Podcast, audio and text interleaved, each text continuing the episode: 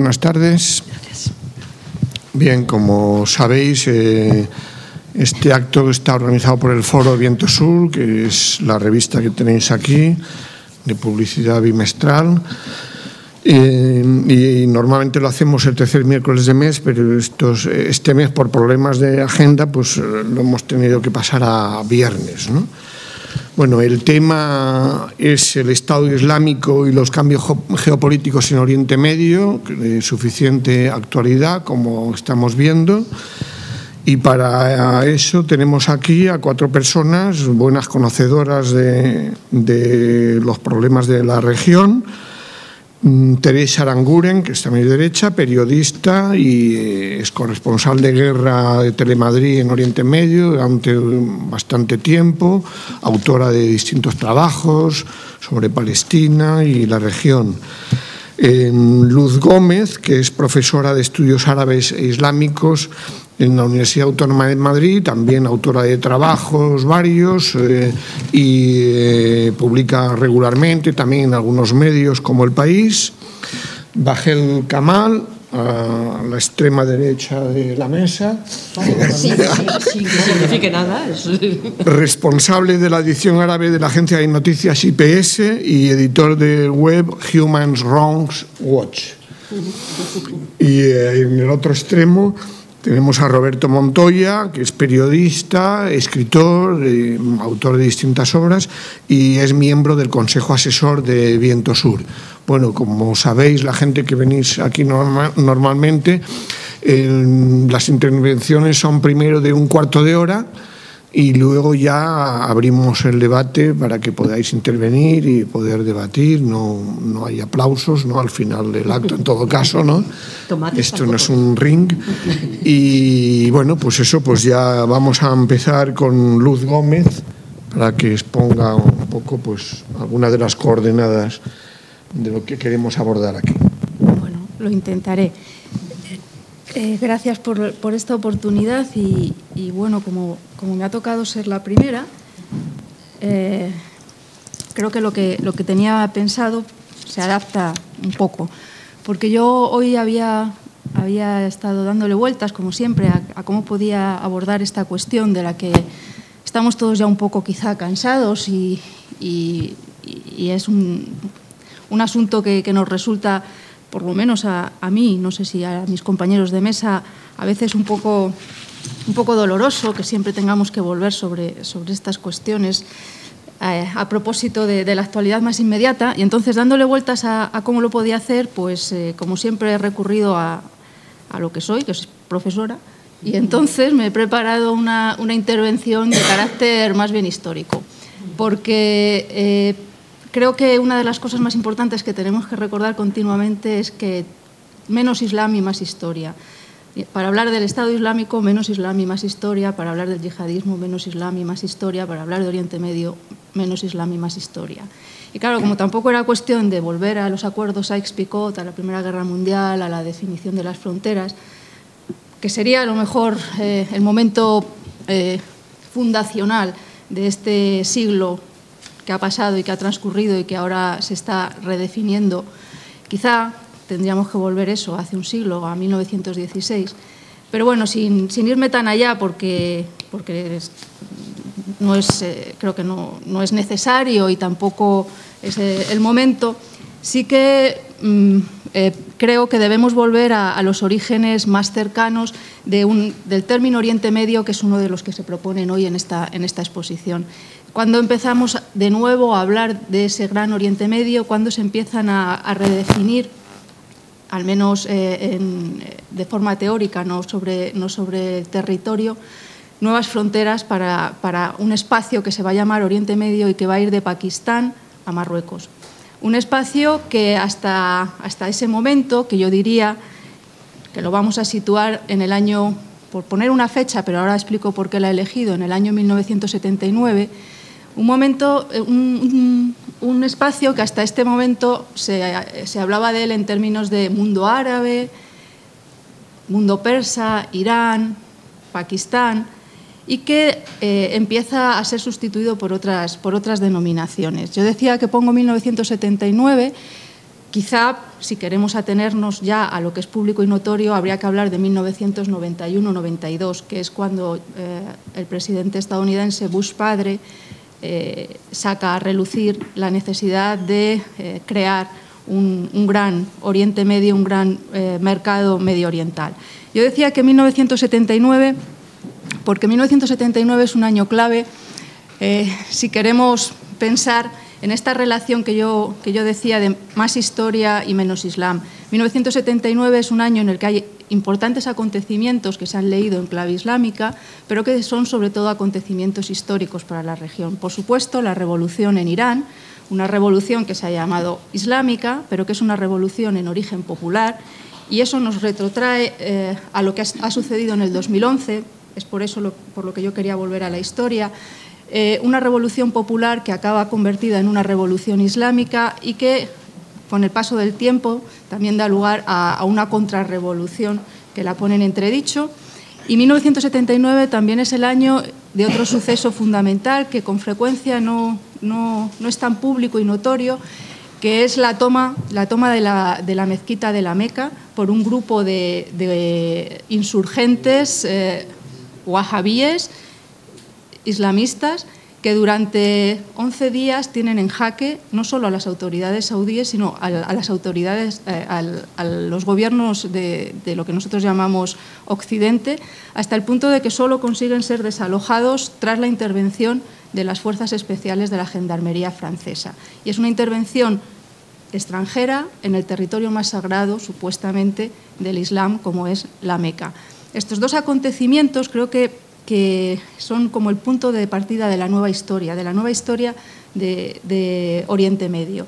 Y la necesidad de hacer frente a estos dos sucesos, a estas dos insurgencias, distintas, pero en cualquier caso contra unos regímenes que se habían eh, eh, instalado con carácter eh, de Estado-nación y de eh, vínculos estrechos y directos con, Occidente, estas dos, estos dos sucesos, podríamos hablar de algunos más, podríamos hablar de cómo se puede interpretar también la invasión soviética de Afganistán, pero bueno, por no, por no liarnos y ir avanzando, yo, yo quería presentar estos dos momentos fundacionales como dos momentos que que eh, se nos ha contado en la historia de una manera diferente a como posiblemente podrían eh, eh, interpretarse, que son como dos, alzamientos populares.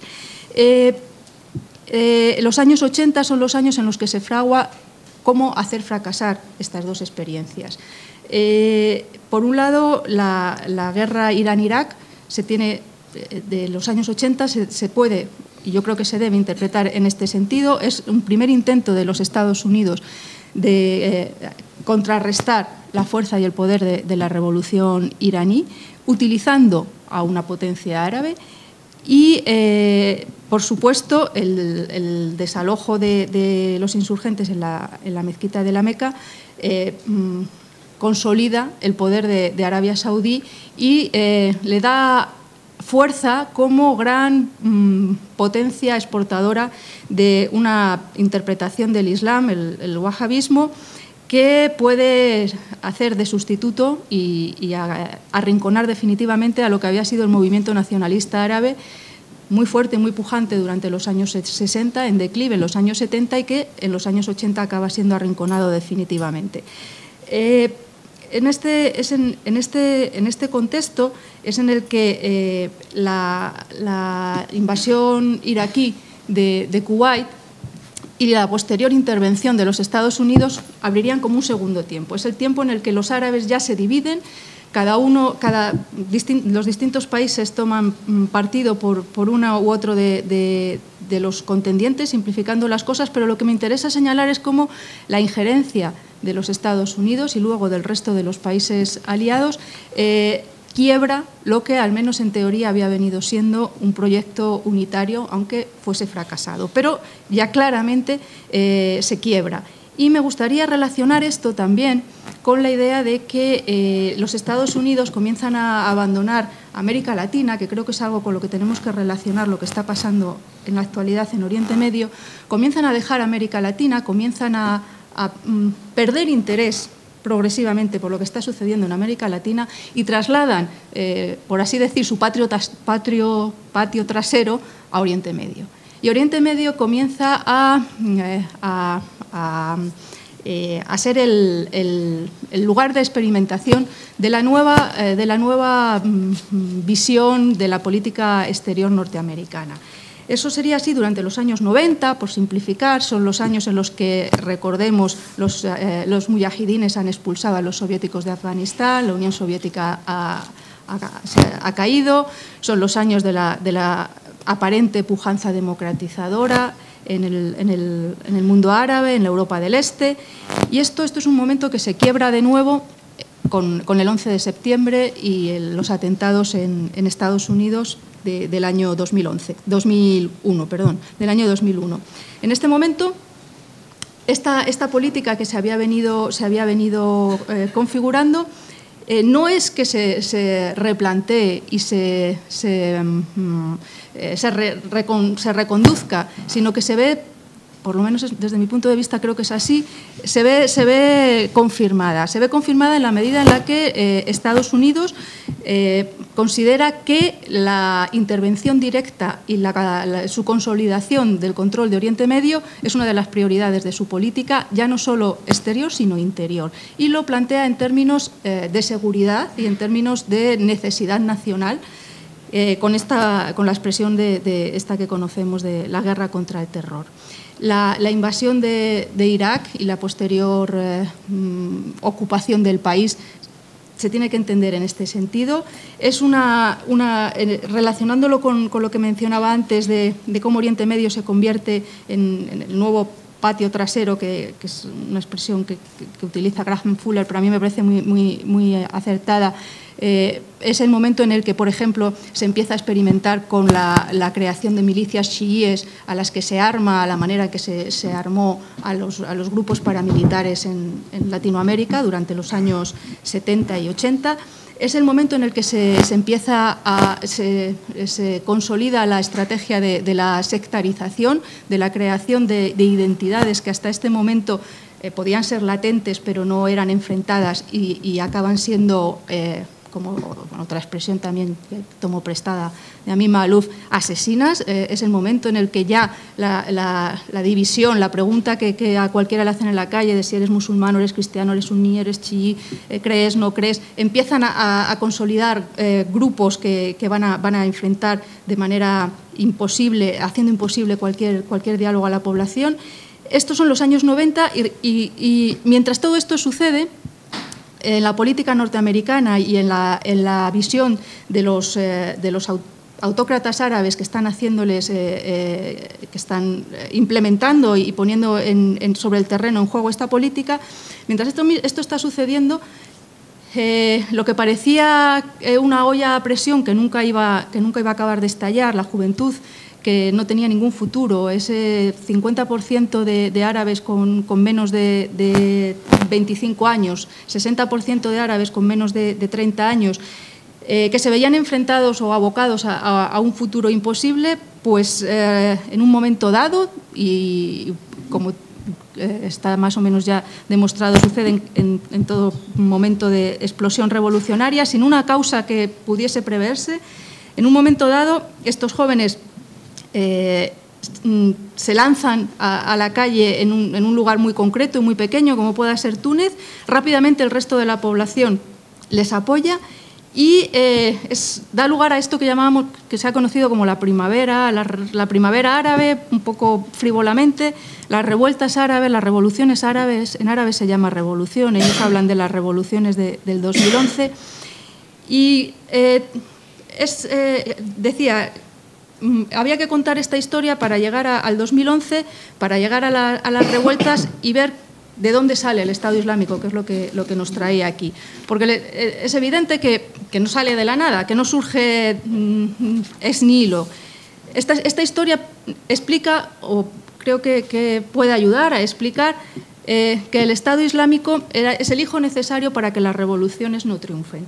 Eh, por lo menos esta es mi, mi perspectiva. El Estado Islámico hace el juego a la, contrarrevolución. El Estado Islámico es la, eh, plasmación geográfica de, eh, toda una, de toda esta política previa eh, que todavía no se, había, no se había materializado en el espacio que tenía que ver con, había tenido guerras locales con episodios más o menos violentos, por ejemplo, durante los, años más duros de la guerra civil en Irak, de la ocupación, pero que todavía no, había conseguido redefinir esas fronteras por las que yo empezaba la, exposición.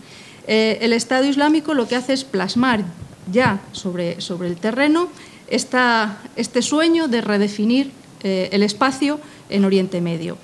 Eh, y lo hace sirviéndose de, de, los intereses de las potencias del Golfo, sobre todo, incluida Arabia Saudí, por supuesto, que son las primeras necesitadas, y no solo interesadas, sino necesitadas de parar la revolución. En Egipto, que es el gran, el gran centro neurálgico del mundo árabe, no solo porque los egipcios se lo crean, que son muy chauvinistas y se lo creen, luego supongo que Bajer me, dirá que no, pero, pero es así. No solo es por eso, es porque estratégicamente, geográficamente, están en un lugar en el que necesariamente tienen que ser el, el, núcleo del, del, mundo árabe, también por su potencia mm, demográfica, económica, eh, y eh, es necesario eh, parar el experimento democrático que se pone en marcha en Egipto. Y es necesario pararlo porque eh, los hermanos musulmanes tienen una trayectoria eh, de un siglo prácticamente ya, con altibajos, con muchas luces y sombras, es cierto, pero están arraigados en la población. Tienen una capacidad de movilización y una capacidad de penetración en, eh, las, eh, en el mundo mm, eh, organizativo, en, las asociaciones, en, la asistencia, en, el, cubrir los espacios que, el Estado ha dejado libres en, educación, en sanidad, en servicios sociales, que llegado el momento les permite concurrir a unas elecciones y ganarlas. Ganarlas un, en, un, contexto en el que la, posibilidad de un islamismo eh, democrático, abierto, plural, en el que se pueda, pueda haber eh, cambios en, el, poder. A quien más, a quien más eh, pone en entredicho es, como decía antes, a Arabia Saudí y a las potencias del Golfo.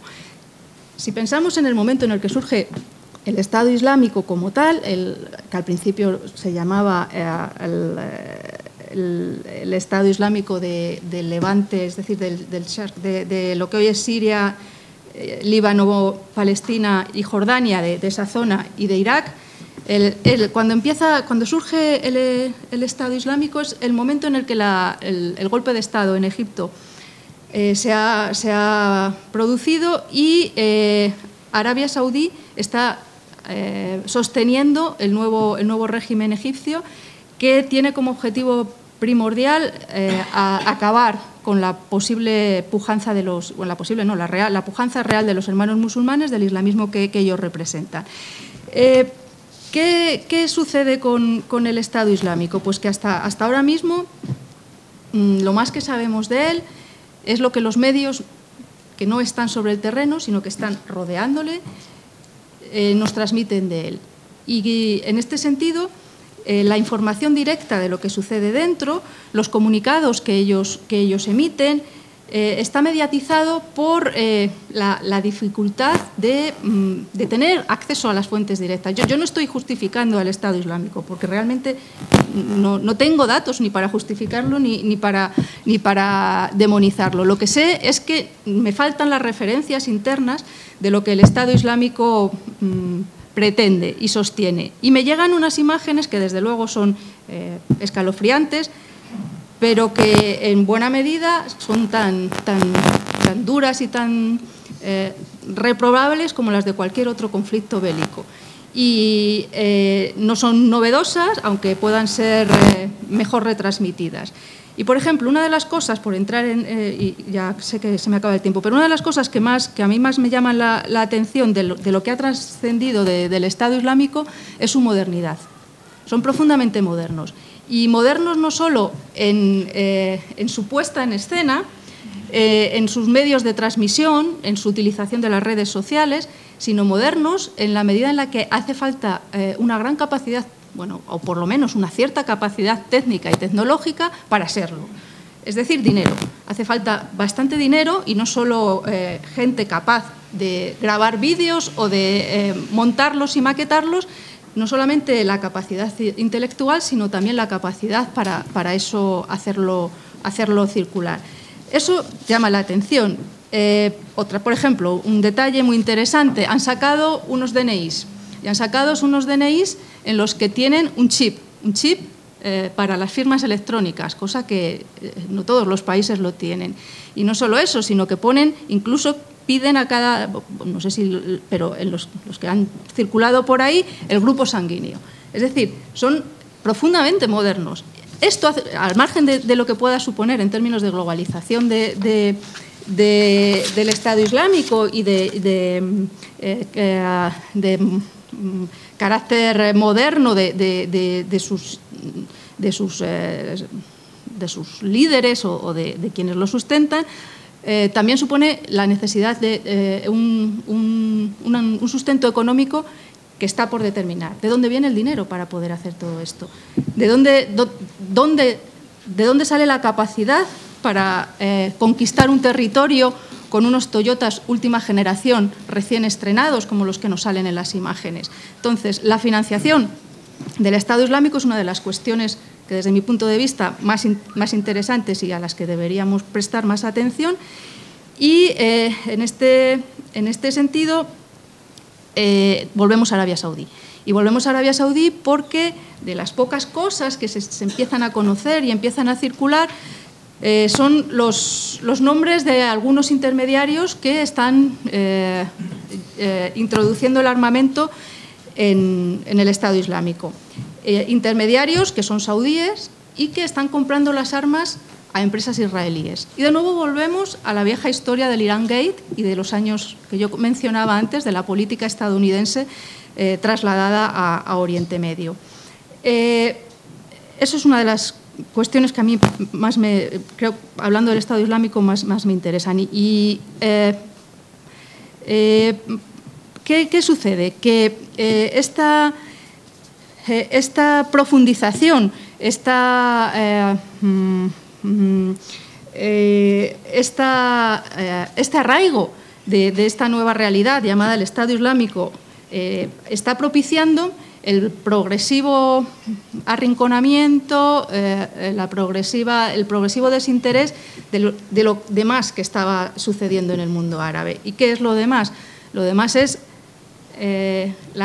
los jóvenes y no tan jóvenes, egipcios, yemeníes, bahreiníes, sirios, que eh, mantienen las, eh, la, poca llama revolucionaria y la, poca oposición que todavía se puede a, los regímenes en vigor. Es decir, eh, progresivamente el Estado Islámico está consiguiendo que tanto en el terreno como sobre todo internacionalmente las revueltas, las revoluciones árabes hayan perdido todo el apoyo y la simpatía que habían generado y que nosotros mismos, los, que, los estudiosos o no estudiosos o los que nos interesamos por el Oriente Medio, pensemos más en el Estado Islámico que en estas otras realidades que siguen, que siguen siendo, mm, eh, que están sobre el terreno. Y sobre todo, eh, esto es importante porque lo que dio lugar a las revueltas del 2011, sigue, las razones que hubo siguen siendo las mismas y siguen, siguen estando ahí. No solo eso, no solo siguen estando, sino que se han reforzado. Y es lo que está consiguiendo el Estado Islámico, que la contrarrevolución eh, eh, cada vez sea más inexorable, que la dependencia del mundo árabe de, las políticas de, unos, eh, de sus autócratas parezcan inevitables que el día 30 el, gobierno español y el rey de España vayan a recibir al mariscal Sisi, que dio un golpe de Estado y derrocó al primer presidente egipcio elegido democráticamente, y aquí nadie diga nada y, no vaya a pasar nada, que la haya recibido ya Hollande, que la haya recibido ya Cameron. Eso es lo que, lo que el Estado Islámico propicia, lo que, lo que en cierta manera supone eh, que las élites árabes que hasta eh, que llegado el momento de la revolución no supieron fácilmente posicionarse, en buena medida porque eran unas élites viejas, sobre todo viejas, y me incluyo yo entre los viejos, la gente de, mi generación, porque formamos ya parte de ese 25% que tienen más de 50 años y que son una, minoría en el mundo árabe, eh, esas élites no hayan, no hayan sido capaces de, aceptar que, eh, que, el mundo árabe está en un tiempo nuevo y que su papel tiene que quedar relegado, esas élites eh, han recuperado el control sobre el poder eh, ejecutivo que en un momento parecía que, iba a cambiar de manos, han reforzado su papel en los medios de comunicación, han reforzado su papel en la judicatura y en este momento el impasse de las revueltas árabes no sea un impasse, sino una marcha atrás en la que el hablar del Estado Islámico, del yihadismo, de, incluso de el no hablar de, lo que está sucediendo en el Yemen, que esa sería otra de las cuestiones para, tratar hoy aquí, se haya convertido en, lo habitual, en lo cotidiano y contra lo que yo quería un poco luchar y, presentar aquí. Muy bien, gracias Luz. A, continuación, Teresa Aranguren. Hola, buenas tardes a todos y gracias por estar aquí.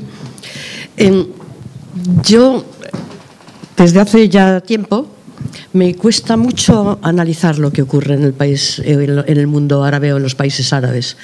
Y eh, tengo una sensación de que, eh, de que está todo tan desquiciado que es muy difícil encontrar líneas argumentales que te expliquen claramente. Por eso me parece muy bien lo que ha hecho eh, Luz, que es, vamos a ver cómo ha pasado, qué cosas han ido ocurriendo históricamente, qué ha ido ocurriendo que estamos en este punto. Tengo eh, casi el convencimiento de que no sabemos casi nada de lo que está ocurriendo en eso que llamamos territorio del, del Estado Islámico. Y porque no tenemos fuentes de las que fiarnos aunque no quiere decir que con esto esté descartando la veracidad de determinadas aterradoras imágenes que nos llegan de barbarie. Pero me interesa señalar que buscando algo que, me, me sitúe, porque uno no puede vivir en la, incertidumbre total, o en el, pues eh, para mí eh, es importante también seguir la trayectoria de cómo hemos llegado a esto.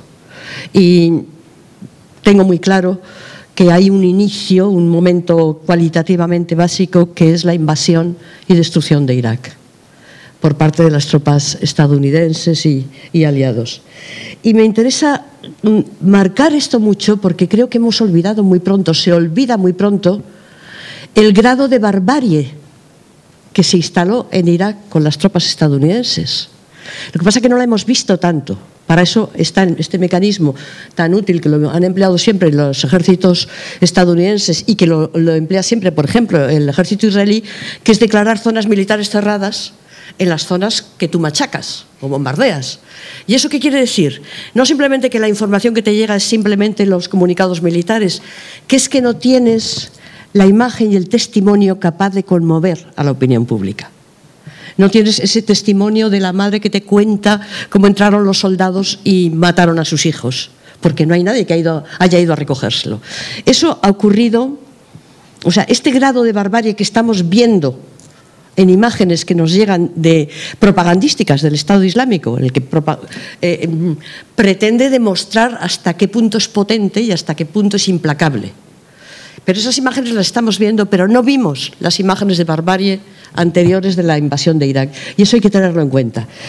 Em, creo que hay momentos, y que hay que admitirlo, y la historia además nos lo demuestra, en que las, algo así como que las sociedades enloquecen y como yo en estos días muchas veces oyes, hasta de mi portero, lo oído el comentario, esto es que hay que ver estas, qué bestias los árabes, qué horror lo que, es, lo que, lo que ha llegado cuando se ven las imágenes de un, de un eh, degollamiento de un periodista, una cosa así. Claro, pues hay, hay que recordar que la sociedad europea enloqueció y creó el nazismo. Eso es nuestro nuestro exclusivamente, sin injerencias externas. Entonces, no descartemos la capacidad de ir a muy mal de un momento dado histórico y de una sociedad o unas sociedades determinadas. Yo creo que en este momento todo lo que está ocurriendo en el mundo árabe es lo peor que podía ocurrir. O sea, en el escenario de qué es lo malo que puede ocurrir, eso malo está ocurriendo. Y hace unos os estoy haciendo una intervención bastante caótica, como ves, porque eh, refleja el caos que yo también tengo ¿eh? en, mente. Hace unas semanas, yo, bueno, tengo muchos amigos en Palestina, como los que me conocéis sabéis que yo me he dedicado sobre todo al tema palestino, y es la sociedad que yo conozco más. Y me escribió una amiga, que son de familia cristiana, de Ramallah, una gente clase media, como preguntándome mi opinión, porque estaban pensando en venir aquí a España, invertir algo de lo que tienen ahorrado en comprar un piso aquí en España, porque tienen miedo que el Estado Islámico llegue a Palestina. Y a mí eso me produjo una tristeza, porque es verdad, hasta el momento no tenemos noticias de que esté, pero el miedo está ya, asentado. El miedo en una sociedad que si se caracteriza por algo es por la multiconfesionalidad. Es decir, la sociedad palestina no es islámica, la sociedad palestina no es cristiana, la sociedad palestina es todo eso. Y sin embargo, está ya en riesgo eso que ha ocurrido en Irak, está ocurriendo en Siria, que es la transformación del sentimiento de arabidad, que va ligado al movimiento nacional árabe, en el que, por ejemplo, los cristianos han sido siempre importantísimos, los grandes ideólogos del nacionalismo árabe son cristianos en su mayoría, no solo, pero en una gran mayoría. Ese sentimiento de arabidad ha sido sustituido y no sabemos cómo, o de un modo que tiene que ver con, el trazado que ha hecho Luz, ha sido sustituido por la, confesionalidad. Ya no solo entre cristianos y musulmanes, sino chiís, sunís y, otras, y otros eh, comunidades religiosas que conformaban las sociedades del Oriente Próximo y que era una de las, digamos, grandes valores de esas sociedades. Esa capacidad de haber mantenido lo antiguo eh, eh, conviviendo naturalmente con lo nuevo.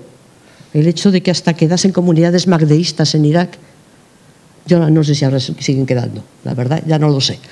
Entonces, todo esto, ahora mismo, la sensación es que está siendo arrasado por algo que no sabemos quién paga, esa es la gran pregunta, la que, la que ha lanzado Nur, ¿de dónde saca la pasta el Estado Islámico?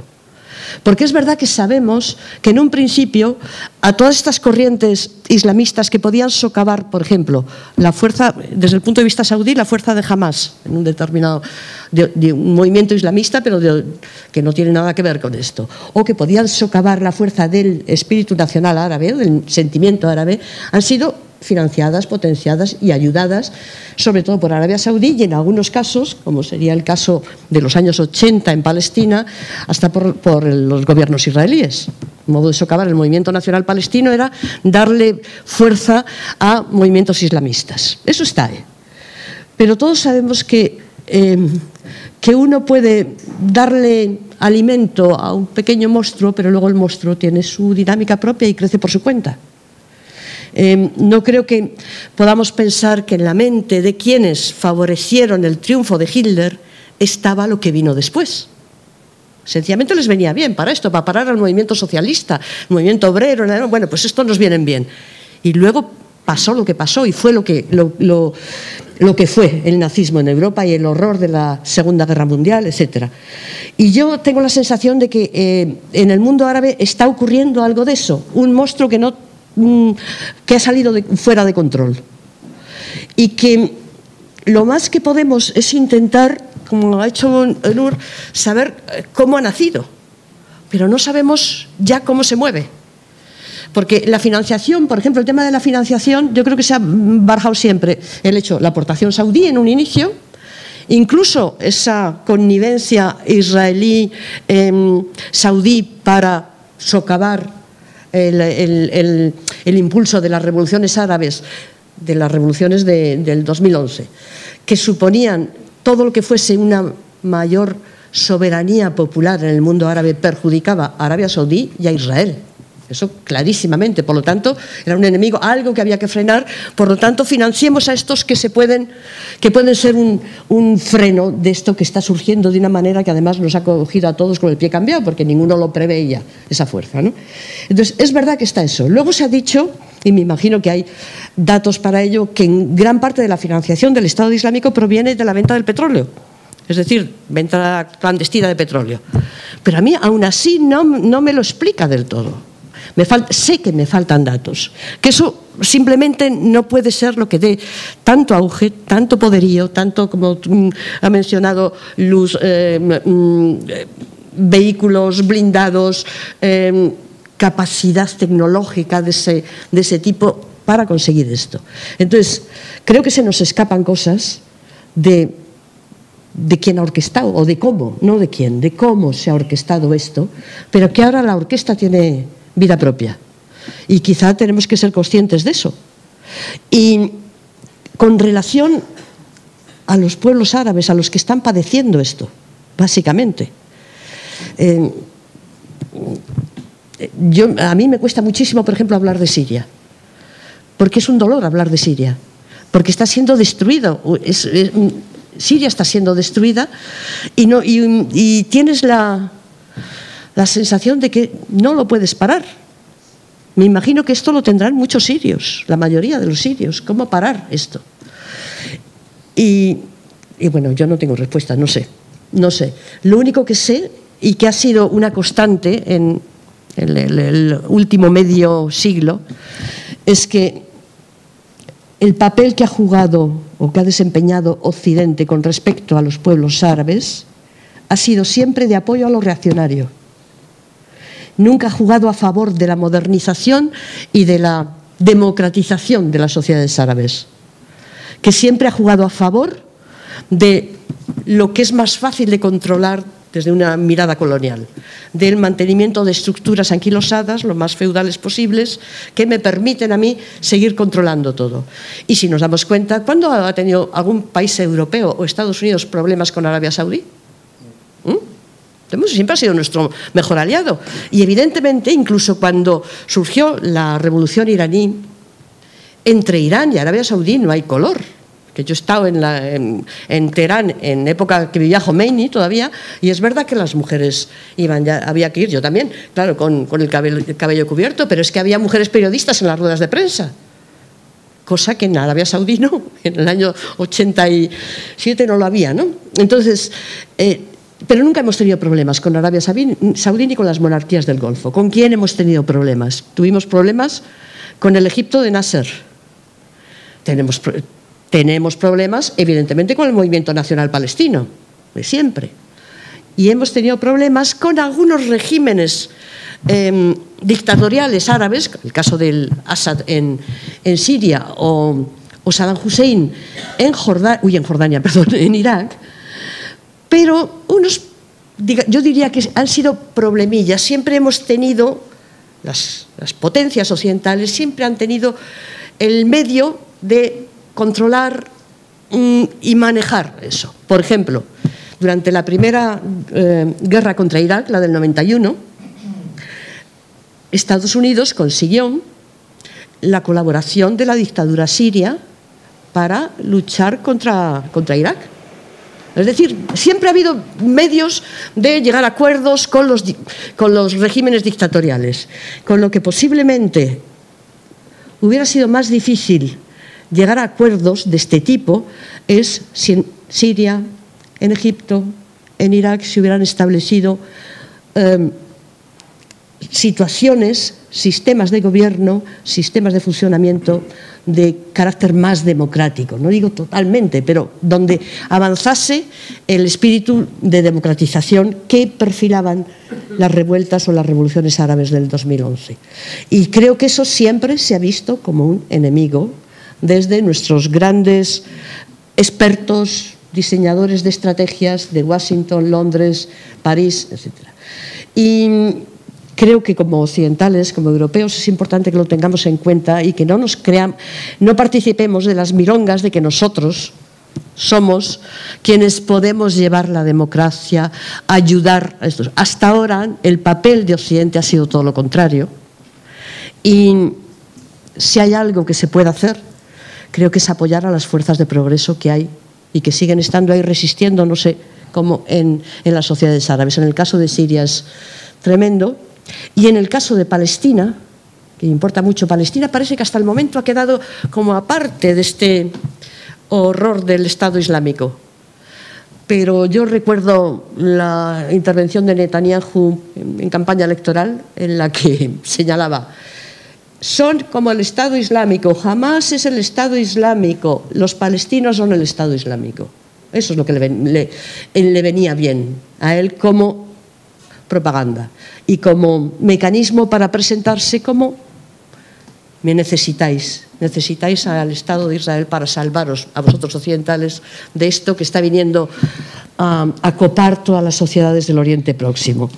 Y yo creo que eso, que estamos viviendo un momento atroz y no la verdad es que no se me ocurre ninguna frase que deje abierta una, un poquito al optimismo, pero sé que también me puedo equivocar, me estaré equivocando en esto, porque la capacidad de aguante que han demostrado las sociedades árabes desde, yo diría desde ese momento, desde después de la Primera Guerra Europea, que lo ha marcado también Luz con los acuerdos que explicó, desde entonces aquí, las sociedades árabes, los pueblos árabes, especialmente los del, los del Masrek, los del Oriente Árabe, han sido especialmente maltratados y pese a todo han conseguido mantener unos márgenes de, dignidad y de vida.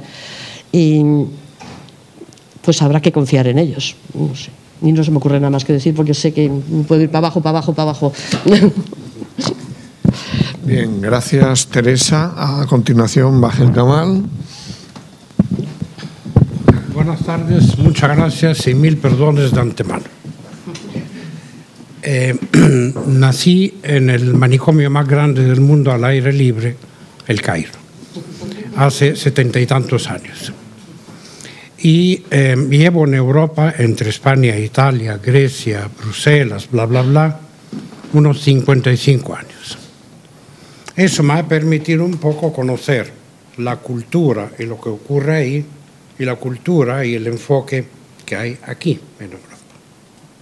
Y soy periodista, pero nadie es perfecto.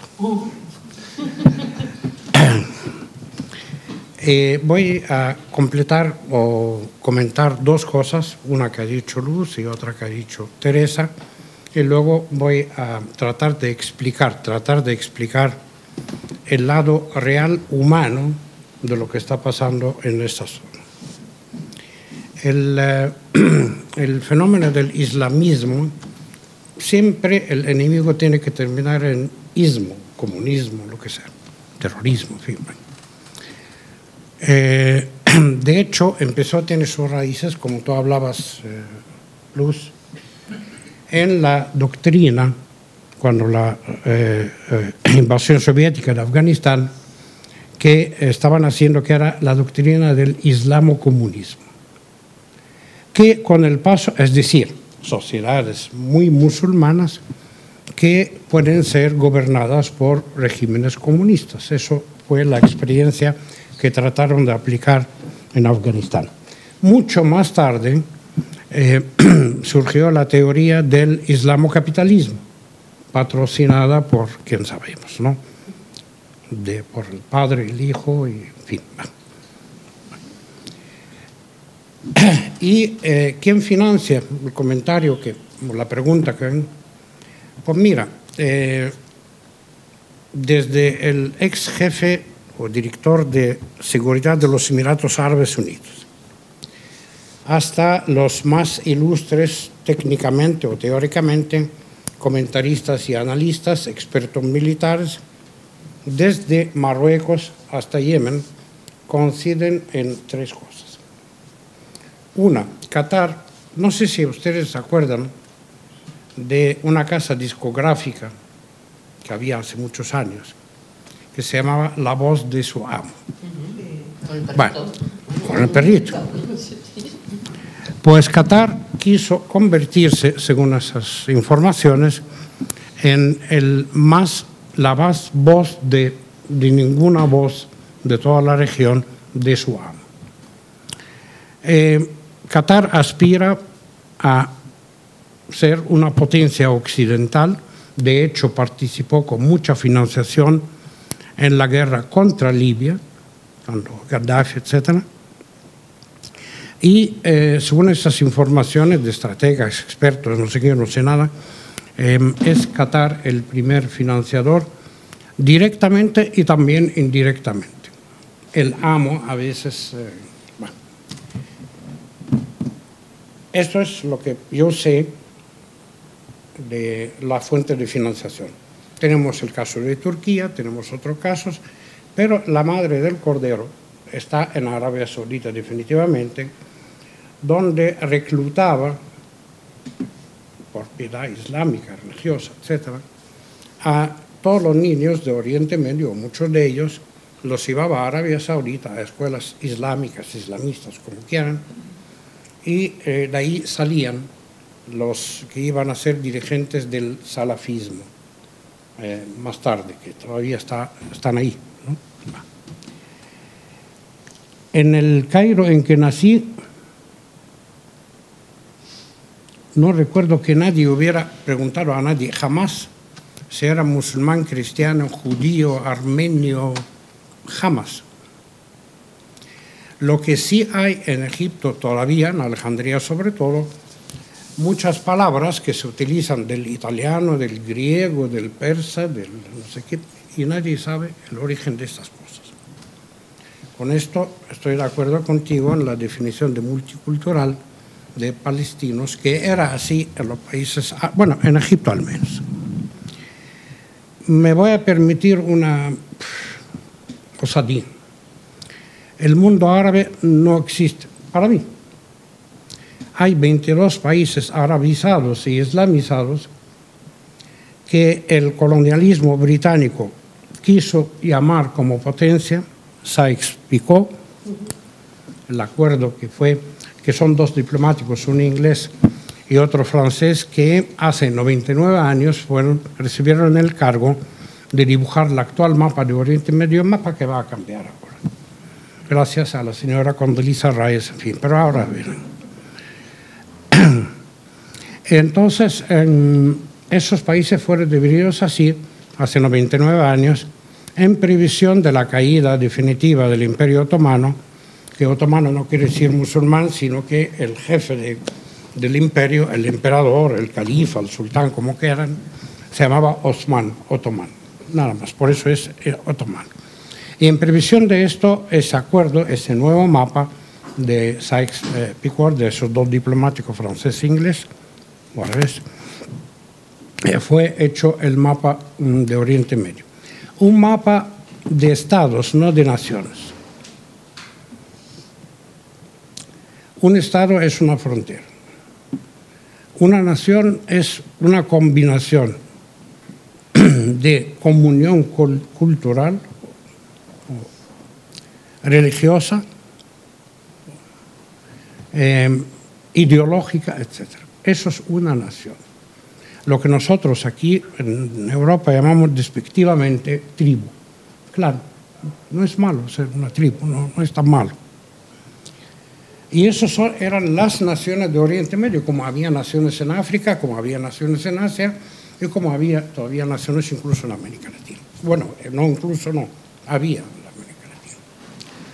Y de ahí surge, eh, por ejemplo, un Líbano y una Siria, surge la división de lo que era la media luna, que era Jordania, como bien dijiste, Jordania, Irak, Siria, Líbano, en fin, y se divide en estados distintos, el reino hashemita, pero eso es una historia complicada.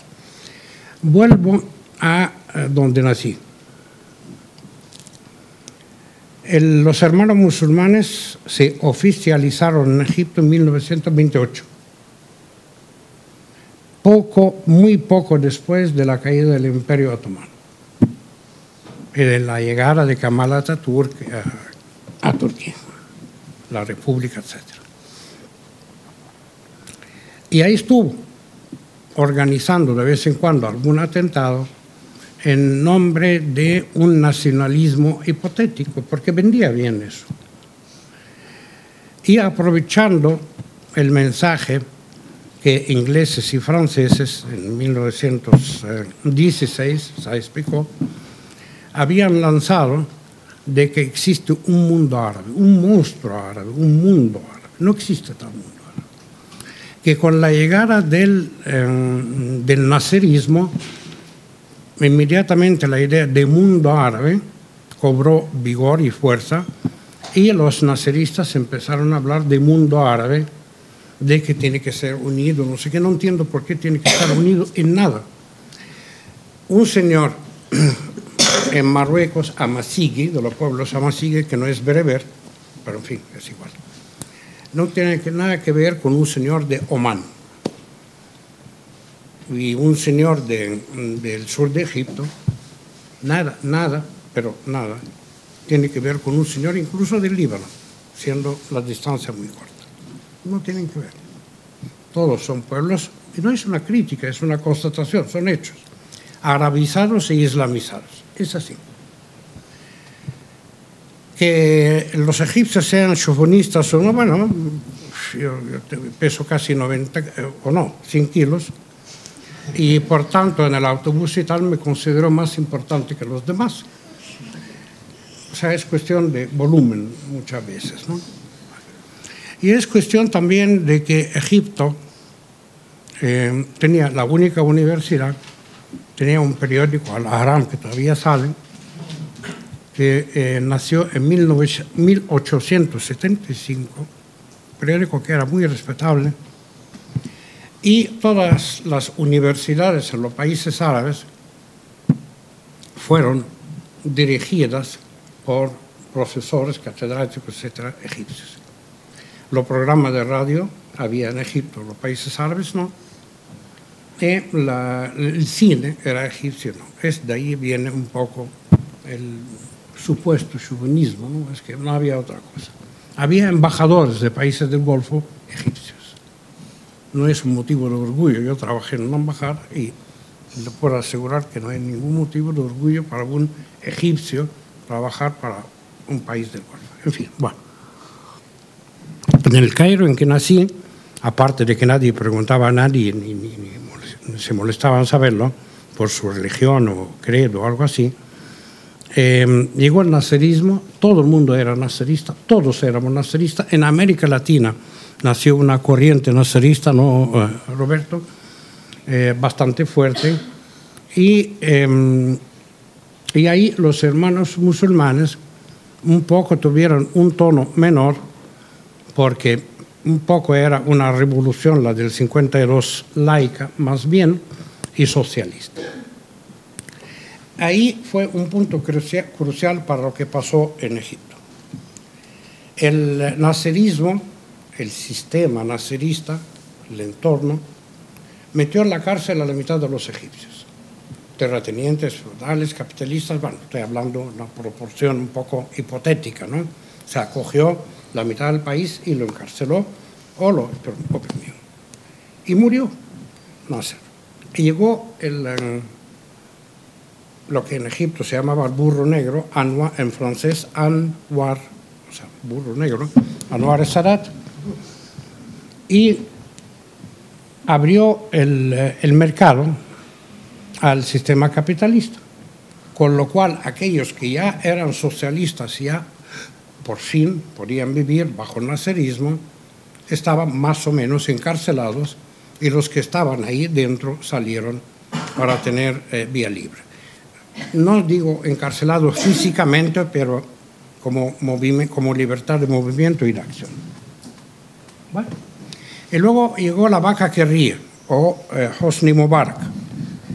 Hablo de lo, que, de lo que, como le llama la gente que no es ni comunista, ni socialista, ni liberal, ni neoliberal. Por cierto, todavía alguno me tiene que explicar qué quiere decir liberal, porque no lo entendí. Em, y por tanto, neoliberal.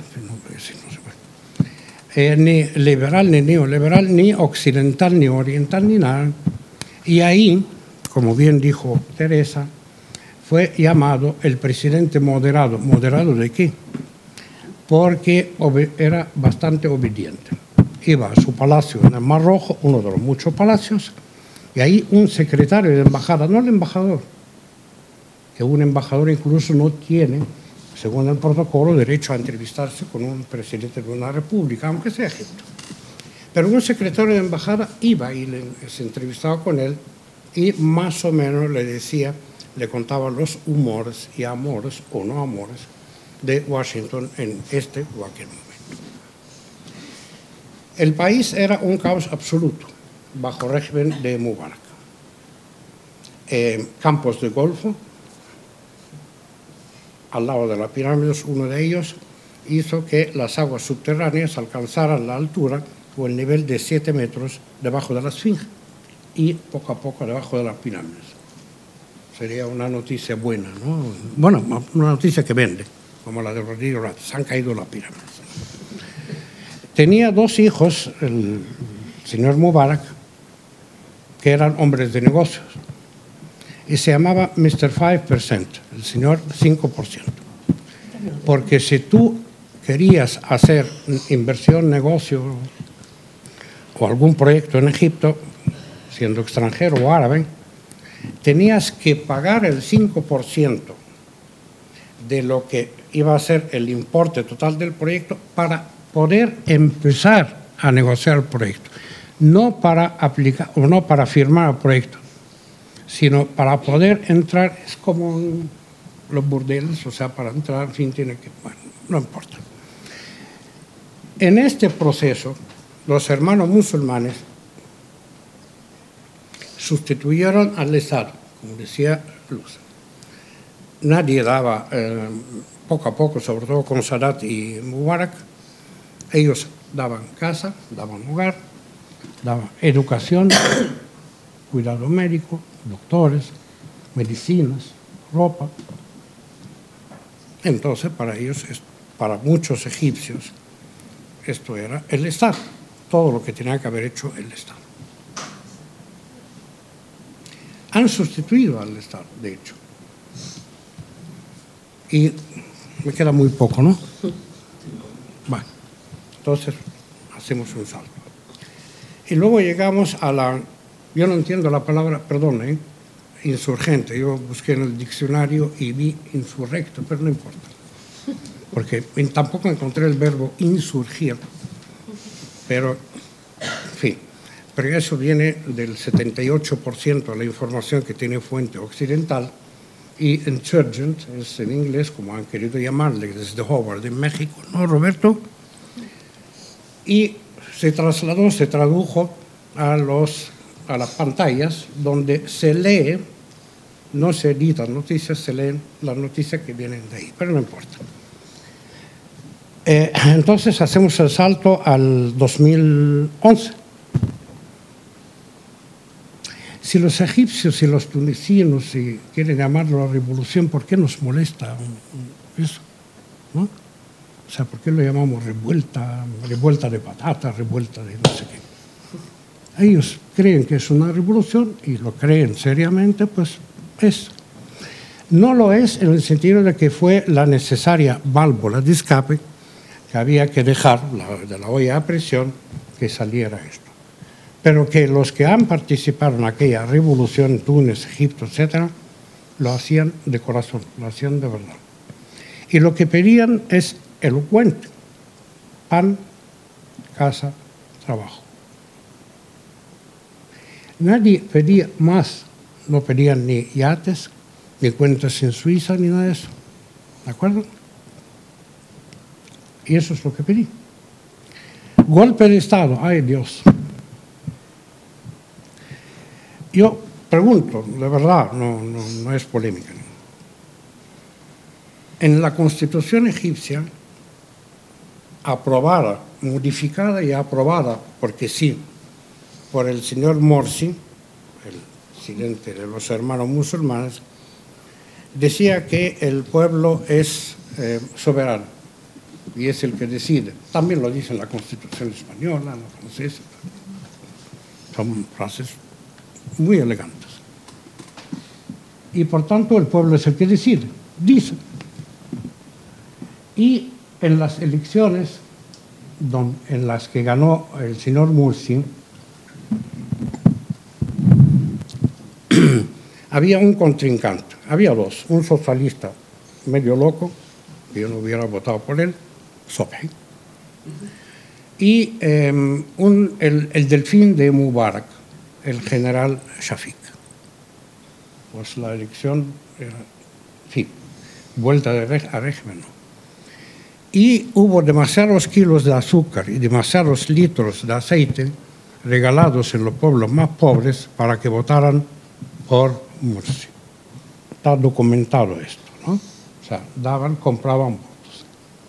Votaron los egipcios, muy contentos la primera vez y tal, y ganó con el, el eh, con, con el voto de 13 millones, 1%.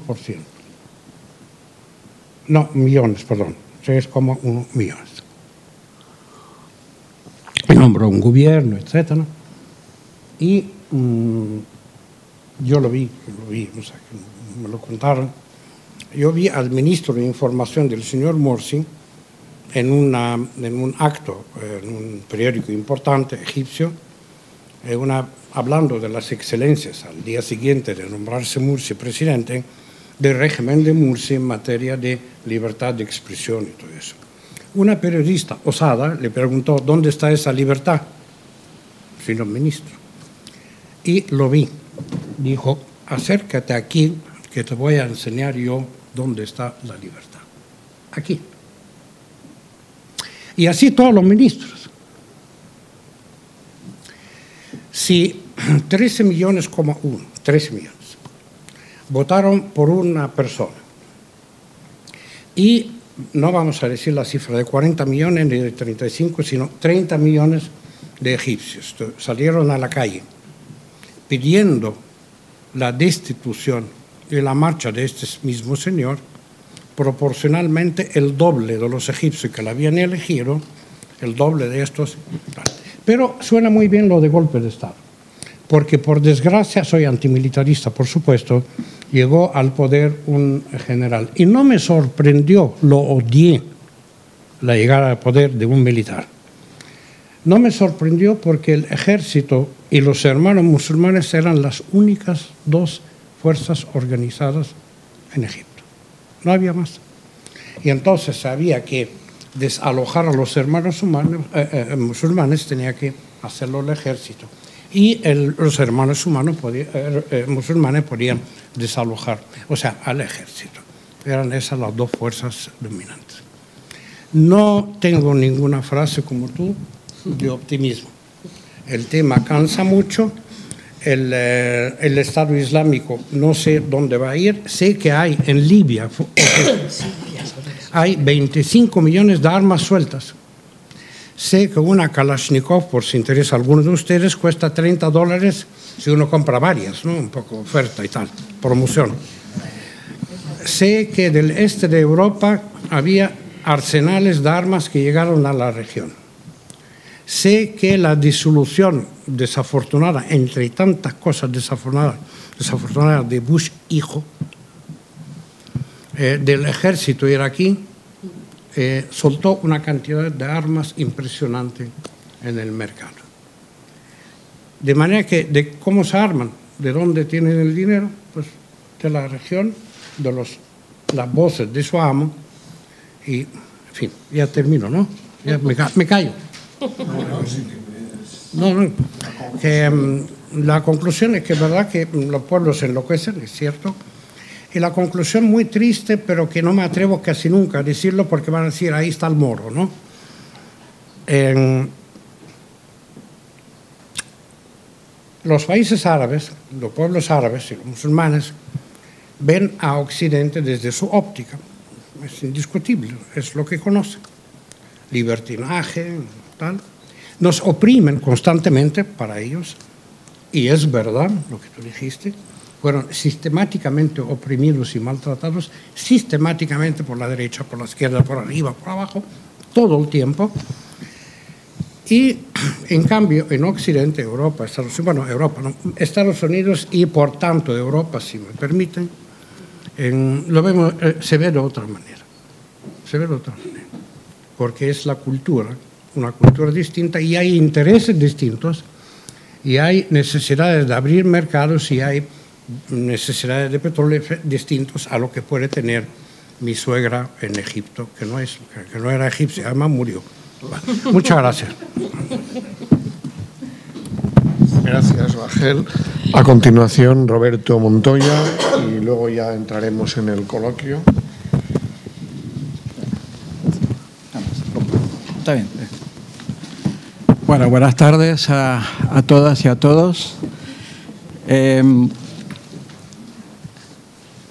yo acuerdo con eh, un, concepto, un argumento que planteó Luz al, al inicio, que lo que hoy estamos viviendo como el gran nuevo protagonista de Oriente Medio, el yihadismo, he utilizado ese término eh, como se utiliza mediáticamente, aunque muy polémico ¿no? para los arabistas y para los, los musulmanes, si es yihadismo eso o no, pero bueno, adoptando esto como, como concepto, que el yihadismo representa la, contrarrevolución, representa la, la, vuelta atrás, eh, la vuelta atrás muy radical a los procesos eh, legítimos, democráticos, como decía eh, Bacher, de reclamaciones de pan, de, de trabajo, de vivienda, de las cosas más elementales que representaron las eh, protestas iniciales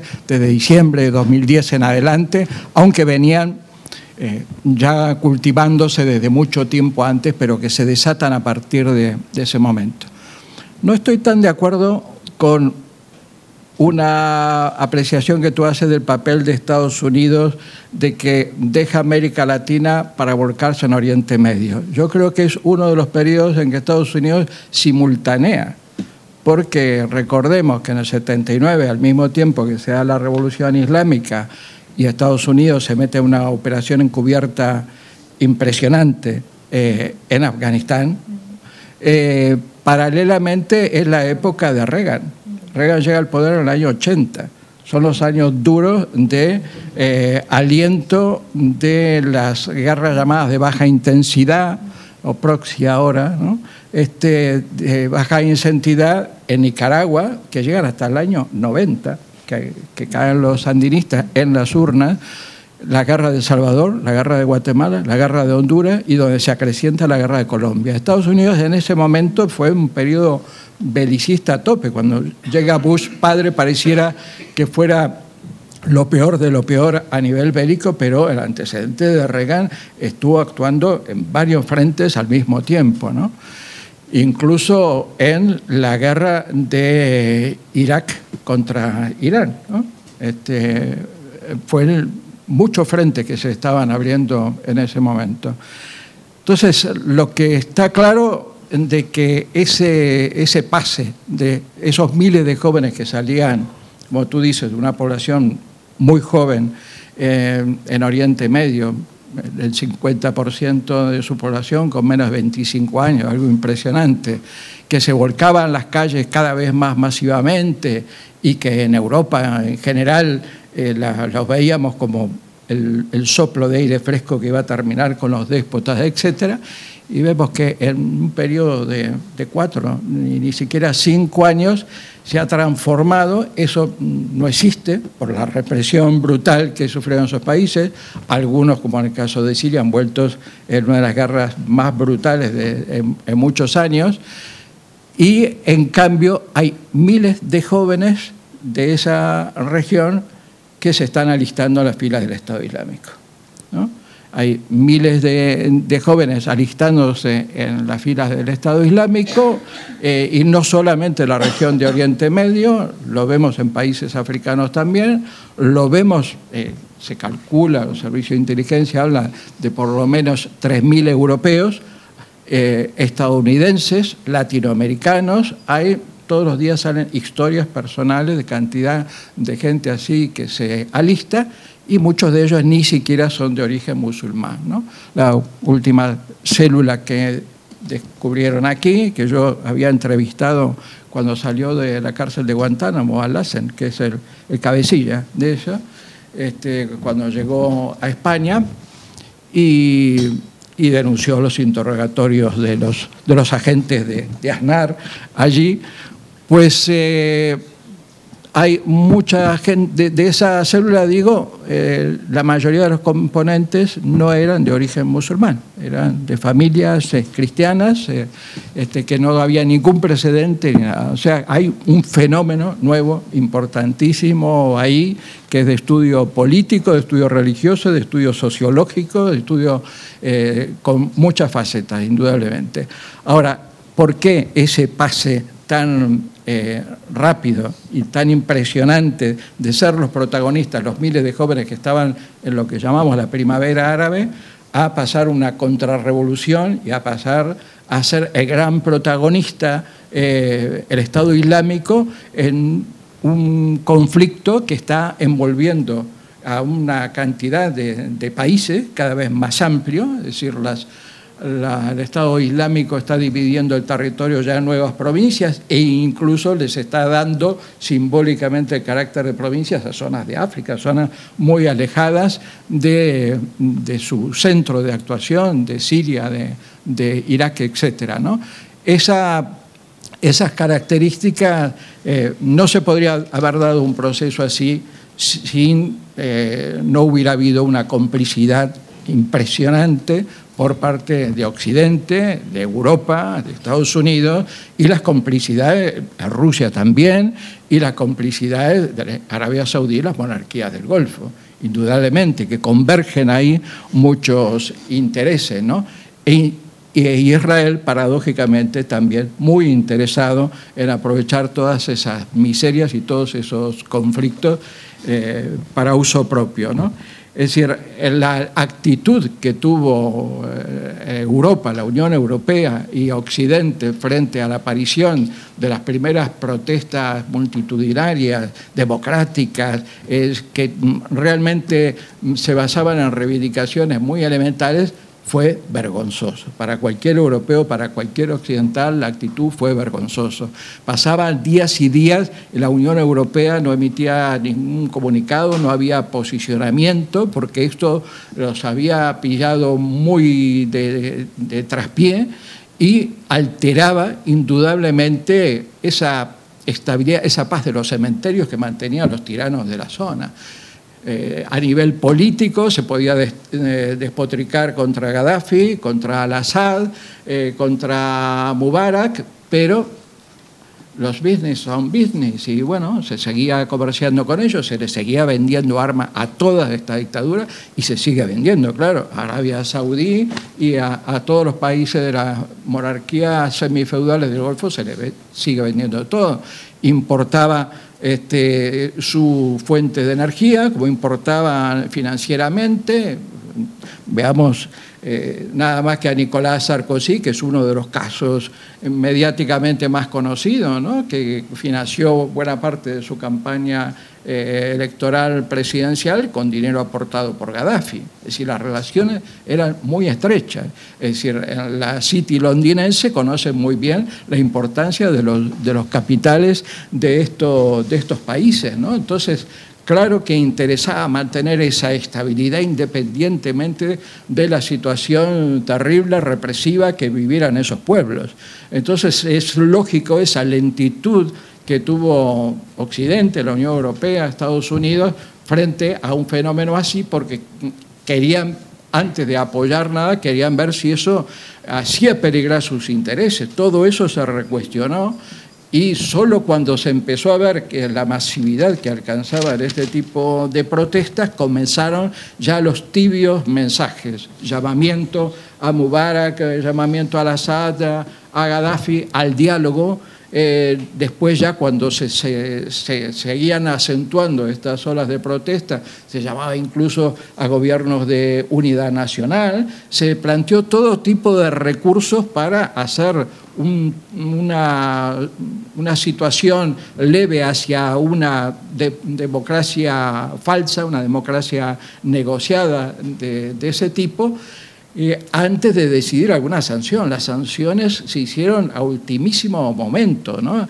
Y todos los países europeos, incluido España, tardó muchísimo en congelar los activos de los principales dirigentes de estos países que tenían en bancos europeos y estadounidenses y en congelar incluso la venta de armas. Se seguían vendiendo material antidisturbios a este, las fuerzas de estos países, mientras políticamente se estaba tratando de mostrar una cara dialogante europea para salvar la imagen. Eso fue una cosa nefasta que desgraciadamente en los parlamentos europeos y estadounidenses ni llegó a, trascender, a tener importancia y la opinión pública, bueno, eh, no, no hubo ningún tipo de presión tampoco como existió eh, en los prolegómenos de la guerra de Irak hace ya parece tantos años, ¿no? en 2003. Pero yo creo que, eh, ¿qué pasó? Ah, mientras se permitió que las dictaduras se reprimieran eh, y se iniciara esa contraofensiva, esa contrarrevolución, había paralelamente otros intereses en juego que yo creo que estaban claramente liderados por Arabia Saudí, países del Golfo, pero también por la propia Turquía de aprovechar esa, esa, situación, ese peligro, el temor que tenían a esos procesos democráticos, que hubiera un efecto dominó y que les afectaran a todos ellos, a Jordania, a Marruecos, a Kuwait, a Arabia Saudí, etcétera, y hay un favorecimiento, una financiación de las organizaciones eh, que llamamos yihadistas en, general. ¿no? Eh, yo creo que eso en el inicio al menos fue una cosa mm, eh, evidentísima. lo que hacía Turquía para, dejando paso a los, los yihadistas era una cosa súper conocida. se movían con total libertad, con una financiación muy fuerte. Evidentemente después en las conquistas que fueron librando con sus guerras sectarias contra otras eh, organizaciones eh, de oposición de distintos signos, eh, pues fueron acumulando armamento, fueron acumulando poder, fueron logrando que se pasaran a sus filas una cantidad de milicias suníes de distinto tipo, y a cuento de qué hacía Arabia Saudí y hacía las monarquías del Golfo y hacía Turquía todo este proceso de yihadismo. ¿Para qué? No era para tomar el poder ellos directamente en ninguno de los países donde estaban acosados los déspotas, pero una de las razones muy importantes, todos lo sabemos, es para contrarrestar la influencia iraní en una serie de países que cada vez era más fuerte. A Estados Unidos la guerra en Irak le ha salido tan mal que no solamente no, consiguió derrotar a, a sus enemigos a nivel militar, sino que a nivel político terminó ayudando a upar al poder a un gobierno chií aliado con Irán, nada menos. Y Irán es desde el año 79 el gran demonio, el gran enemigo para, para Estados Unidos. Con lo cual, Irak ya es un problema muy importante, con una influencia iraní muy fuerte, pero también una influencia muy fuerte y un apoyo al gobierno de Al-Assad por parte de Irán. Y también Irán eh, tiene influencia en el Líbano y también la tiene hasta este, en la franja de Gaza con el gobierno de, de Hamas, con lo cual esa influencia tan importante, evidentemente que una de las formas de luchar contra ella y contra, contrarrestarla era que hubiera desde el lado suní fuerzas eh, terroristas, los sectores más extremistas que se le enfrentaran en cada uno de esos países. Y bueno, el Estado Islámico eh, es una herramienta perfecta, porque a diferencia de Al-Qaeda, este eh, nuevo monstruito que se crea, pues tiene otra concepción, tiene otro proyecto, no es una red eh, que existe en cualquier parte del mundo sin un objetivo demasiado claro, sino de que ellos reivindican la instauración del califato islámico con unos eh, proyectos de extensión geográfica enorme y logran eh, ocupar territorio. Es decir, hay un cambio total en la política que llevaban hasta ese momento los yihadistas, Al-Qaeda, que en este caso les interesa demostrar que ellos son un Estado, que ellos van a rever todas las fronteras que establecieron Francia y, Gran Bretaña en 1916, que las van a tirar abajo y que van a, volver a unir al Islam y a lo que eran las fronteras del viejo imperio otomano. Entonces, esa situación, el hecho de que ellos logren combatir en el norte de, Siria y de, Irak, eh, barran algunas fronteras para poder unir territorios que ellos eh, ocupan y el hecho de que tengan bajo su control ciudades de millones de personas ya. Pensemos que eso les da un poder impresionante. El contar con Mosul, por ejemplo, cuando hablamos de quién financia al Estado Islámico, pues no hay que ir demasiado lejos. No solamente son que hay sectores y hombres de negocios y traficantes de armas y traficantes de petróleo y, monarquías que los apoyan, es que ellos están creando una e-, economía muy importante. Son países donde llegan, crean un Estado con una estructura, establecen un consejo eh, eh, que administra con gobernación, con regiones, con alcaldes, todo eso. Ellos imponen todo eso y tiene alguien que controla el sector cultura, el sector justicia, el sector impuestos, en la regulación de las costumbres y hábitos de hombres y mujeres de la sociedad. Ellos son un Estado. Lo querramos eh, aceptar o no. Es decir, todos decimos el autodenominado Estado Islámico. Sí, es un autodenominado pero de hecho llevan tiempo en Mosul, por ejemplo, una ciudad impresionante, controlándolo todo, desde el tráfico hasta la vida de todas las, personas que viven ahí.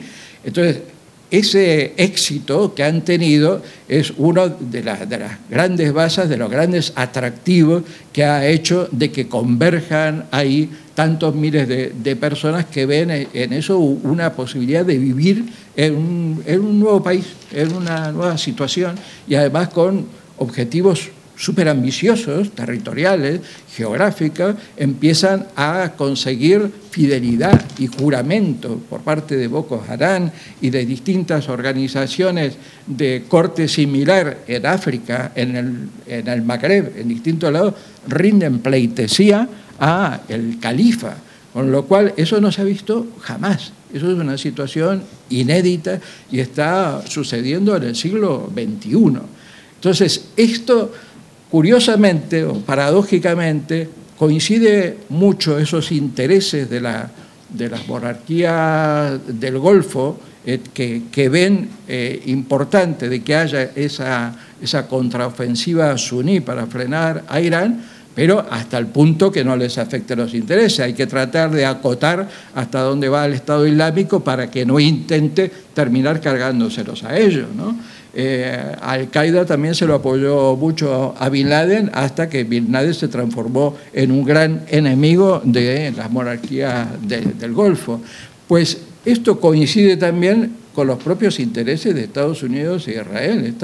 Israel viene desde la época de Gurión, desde los años 50, eh, planteando teóricamente el programa de desmembramiento del Oriente Medio. Para, en el año 54 Ben Gurión ya hablaba de cómo desmembrar Líbano para controlarlo mejor.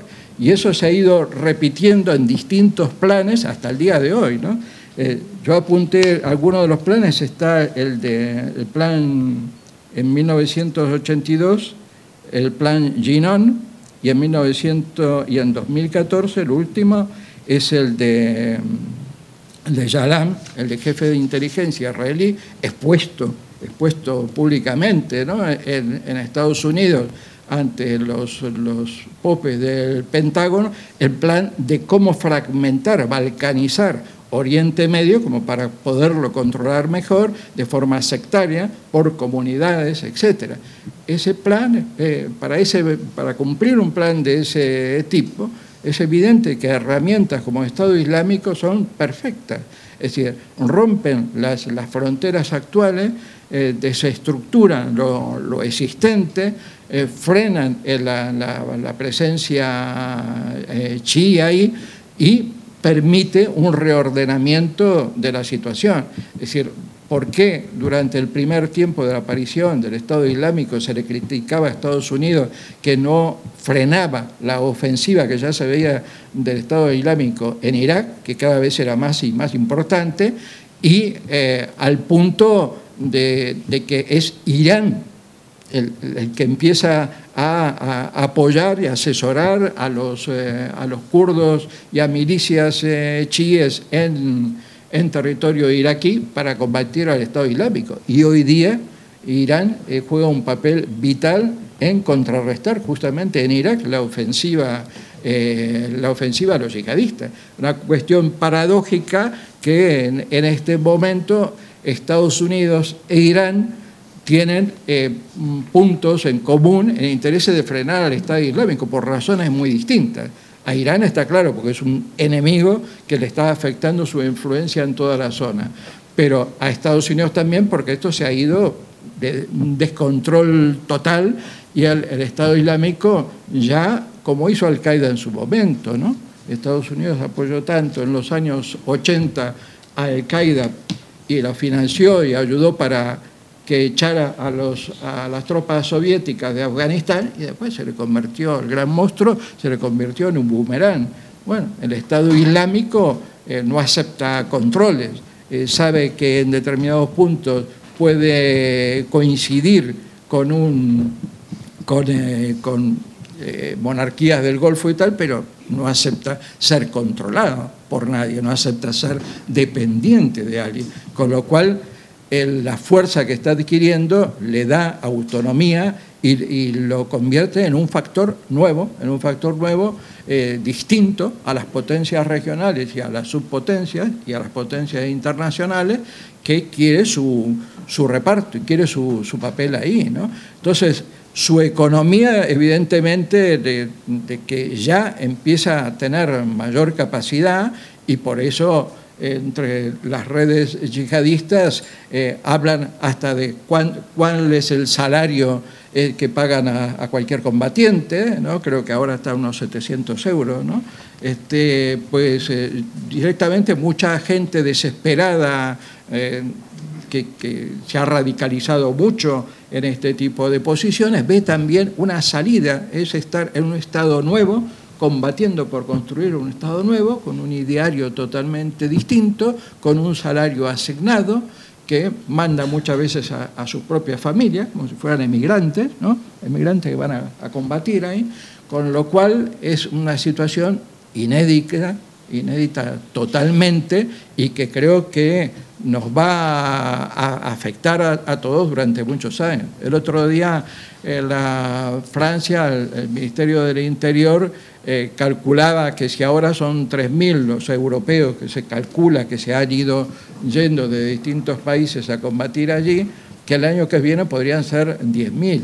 Es decir, se calcula que eso va en aumento porque todavía hay una ola de atractivo con esto, que con esas cosas tan terroríficas que hacen y su implementación mediática, por un lado aterrorizan a la población este, local y, a, sus enemigos, pero por otro lado, eso que a nosotros nos parece tan repugnante, a muchos los atrae.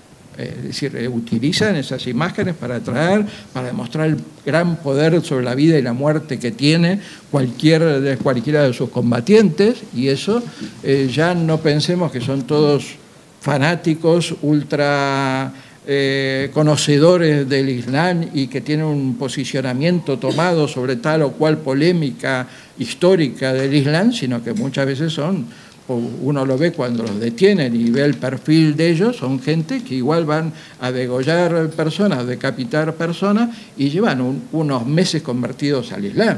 Entonces, eh, cada vez es más superficial el acercamiento a ese tipo de posiciones, no quiere decir exactamente que sea eh, esa imagen que uno puede tener del fanático que te va a poner a discutir sobre interpretaciones de los chiíes, suníes y sus distintas divisiones.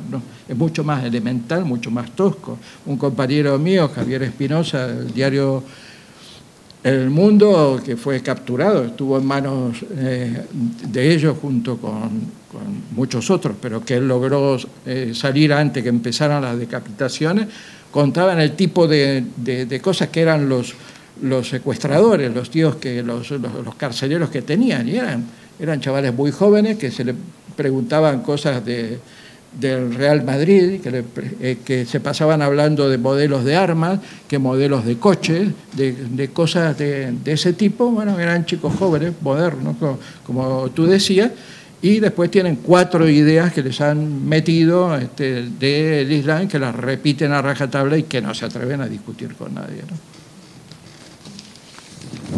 Muy bien, gracias Roberto. Bueno, tenemos 25 minutos. Voy a pasar una hoja para quienes no recibir la información del foro, pues podáis poner vuestro correo electrónico por si queréis asistir. Y luego, bueno, pues tenemos el micrófono este para que quienes queráis intervenir.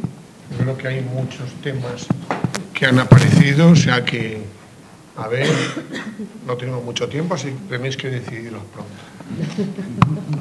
Todos a la vez. De uno en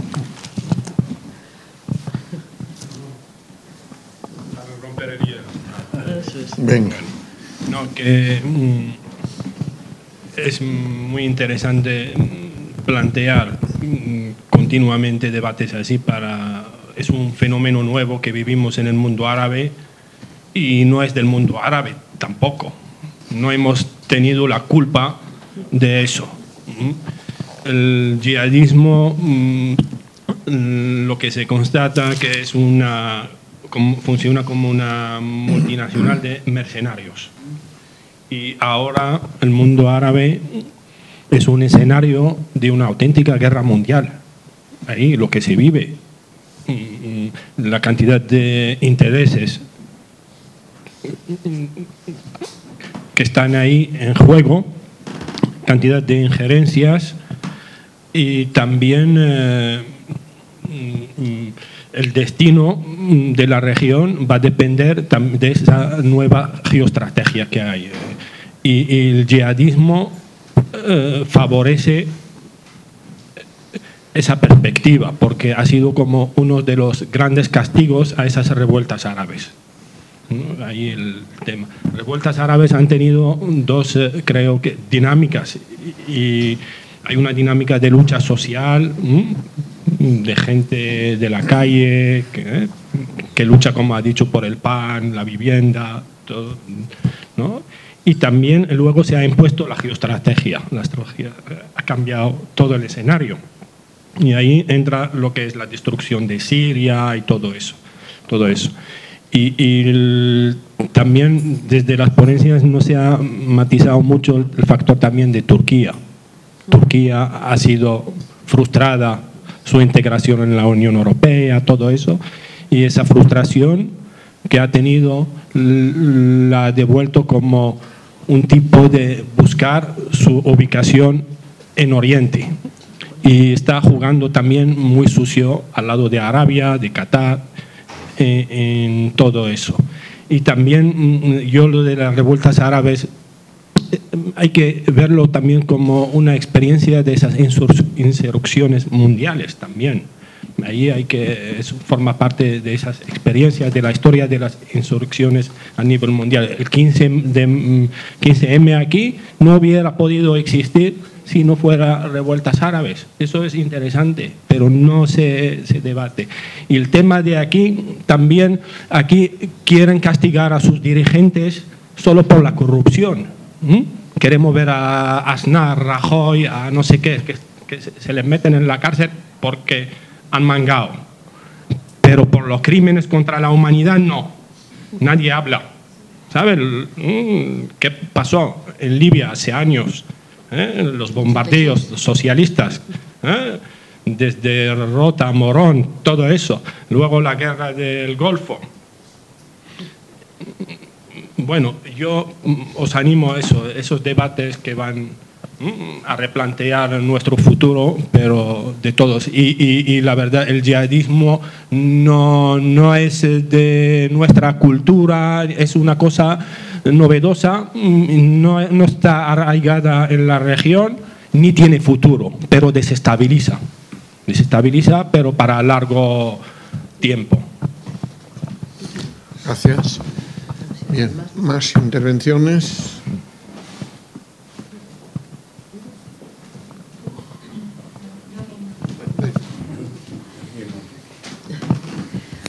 Buenas tardes a todos. En primer lugar, me gustaría agradeceros esa charla y estas aclaraciones, información que nos habéis dado.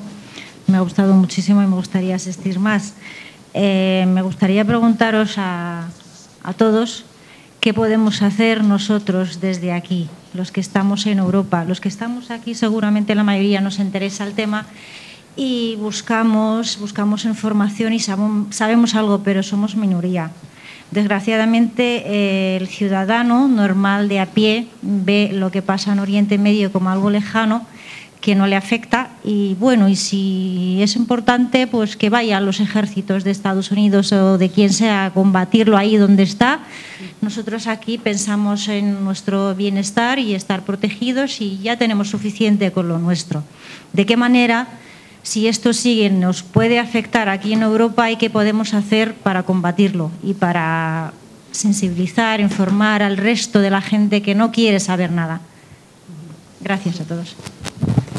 Más intervenciones. Bueno, si no hay ninguna más, yo sí quería que hablarais algo de la resistencia kurda. ¿no? yo creo que ahí hay, parece que es el único punto en el que hay cierta cierta alternativa, ¿no? capacidad de contrarrestar la extensión del Estado Islámico en la región. ¿no? Bueno, ¿más intervenciones? ¿Sí? Venga, pues ya una más. Sí, sí. Si puede ser eso, breve y ya pasamos luego a la mesa. Aunque no hablo bien español porque no tengo mucho tiempo aquí, pero voy a intentar hablar. Te entendemos, sí, sí, pégate bien. Creo que es un, tema muy importante y creo que es muy difícil para analizar uh, un caso donde está en juego lo político y también lo cultural y lo estratégico y etcétera. Pero desde aquí, desde Occidente, creo que la cuestión más importante que tenemos que analizar o que tenemos que romper es la cuestión de la paradoja que existe en la, mentalidad occidente. esta paradoja es cuando la democracia en los estados, si podemos decir, estados árabes musulmanes, produce una, una tendencia que tiene una legitimidad, si podemos decir, social, aquí en el occidente rechazamos esta tendencia. Empiezo a elaborar esta cuestión porque es, creo, al menos en mi opinión, es una cuestión muy importante, expresa que hay una crisis, porque antropológicamente eh, la democracia no es única. La hay diversas, diversas o hay muchas interpretaciones de democracia entonces, cada país o cada, eh, cada nación eh, puede elegir su, trayectoria. Eh, entonces, tenemos que romper con esta idea. la segunda cuestión es que